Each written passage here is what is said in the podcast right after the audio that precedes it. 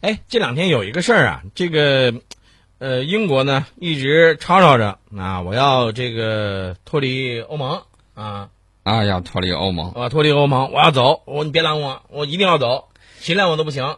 这个事儿这一段闹得挺大的啊英国首相卡梅伦呢，二十五号的时候，呃，在自己的这个乡间别墅啊，就会见了欧盟委员会主席容克，俩人就在谈啊，谈什么呢？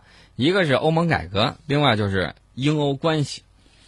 呃，容克就说他希望英国，呃，希望为英国求得这种 公正待遇，嗯，并且愿意为此提供协助。那么双方都认为需要开展更多的商讨。嗯嗯，包括与欧洲其他领导人进行会谈，以便找到最好的解决方案。这个卡梅伦就说，卡梅伦说什么啊？说英国人对英国在欧盟的这个现状不高兴。嗯，为什么不高兴呢？他说，这个欧盟需要进行改革，以更好的化解英国人的担忧。哎，宋老师，我我我有个问题问你一下啊，这卡梅伦的这个表态，呃，他说英国人对于英国在欧盟的现状感到不高兴，那么欧盟现在存在哪些问题让英国感到不高兴？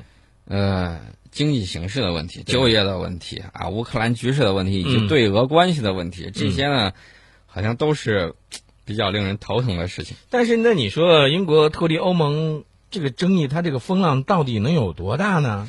这卡梅伦原来有个承诺呀，就嗯前几天的时候，他说新一届政府在二零一七年年底之前要举行全民公投，对以决定英国是否退出欧盟。应该说，现在这个公投呢被正式提上日程了，时间甚至会比承诺的还要早，对吧？嗯，那你说，如果一旦它脱离欧盟的话，呃，它的这个经济影响是不是会很大？肯定会很大。你想脱离欧盟之后，它这个经济影响是不容小觑的。在最悲观的这种情景下，呃，脱欧会导致英国国内的这个生产总值、嗯 GDP 啊规模损失大概百分之六点三到百分之九点五。嗯，那相当于再一次就是在英国自己啊发生了一次金融危机。正因为你看啊，这个影响有这么大，那英国为什么还要急着脱离欧盟？难道就是因为刚才咱们提到的卡梅伦说到的不高兴吗？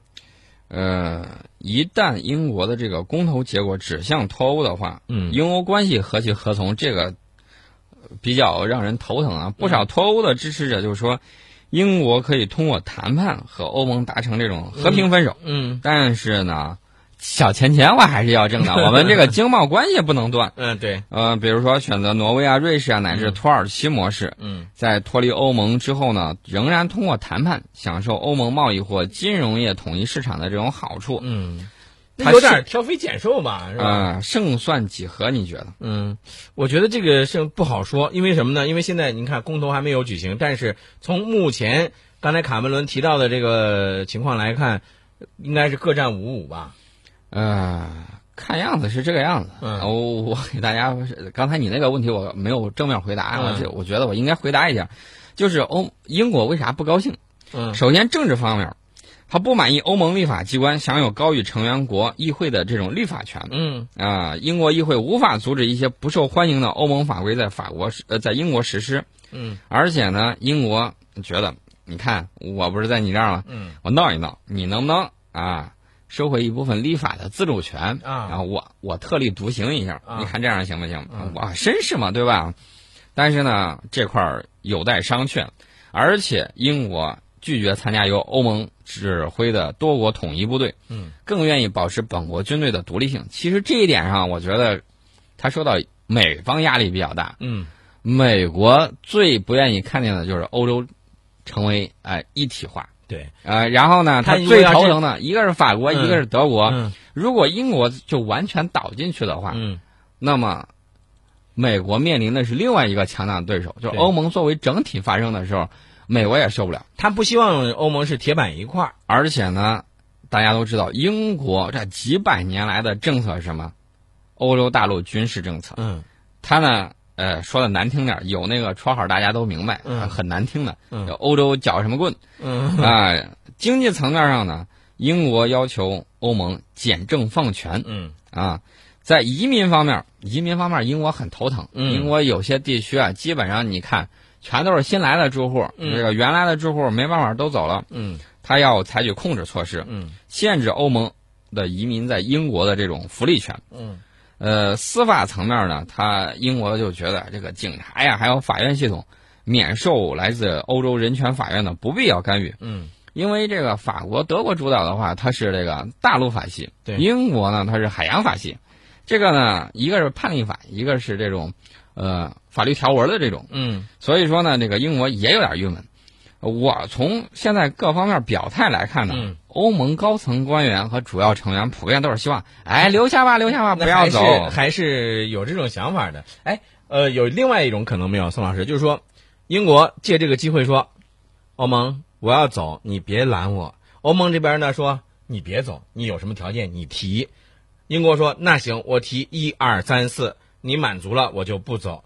这个欧盟一听你不行，你提的这些条件我不能全部答应你。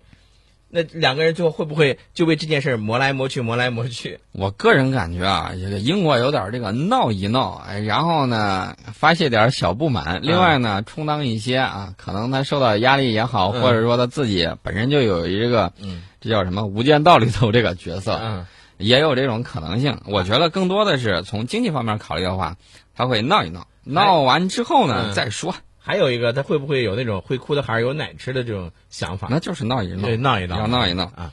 呃，十点五十五分，节目的最后啊，我们还是要和大家来说一个，就是我们刚才提到的这个开始时候说到的伊斯兰国极端组织做大背后的大国博弈，因为我们都知道啊，这个极端组织伊斯兰国应该说是它所过之处是百患丛生啊。那么，我们以前也和大家来做过这个分析，美国主导的打击行动已经很长时间，但是效果一直不好，对不对？那么为什么他伊斯兰国极端组织如此猖獗呢？一方面是该组织不少的作战人员参加了伊拉克战争和叙利亚内战，实战经验丰富；而另外一方面呢，这个伊斯兰国极端组织又依靠海外募捐和非法敛财，资金充裕。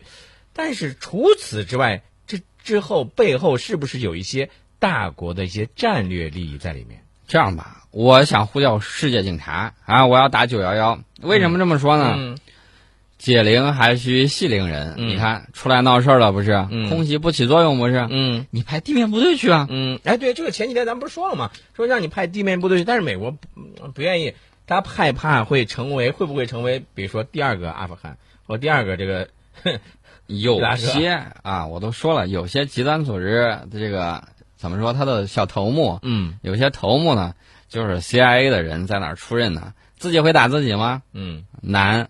呃，你要是让他真的那个什么，你看世界乱的时候，需要世界警察来维护的时候，嗯不吱声了，拔腿跑了。对对对我我个人建议啊，嗯大家都打九幺幺，嗯然后呢，让世界警察赶紧把这个极端组织这个事儿给处理掉，嗯不然的话，搬起石头砸自己脚怎么办、嗯啊？所以呢，他自己惹的事儿自己去管。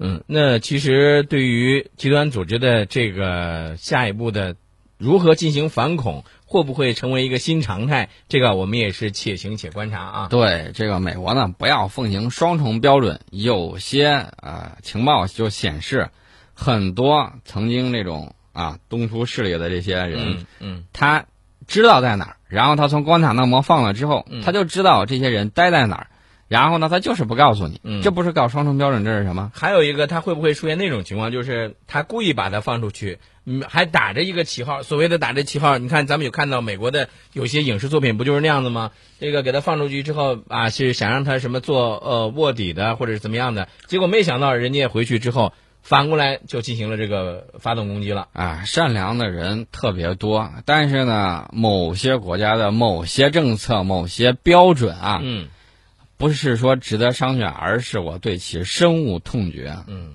啊，你要是真的像你嘴上说的那么好，不要来打扰我们的和平生活。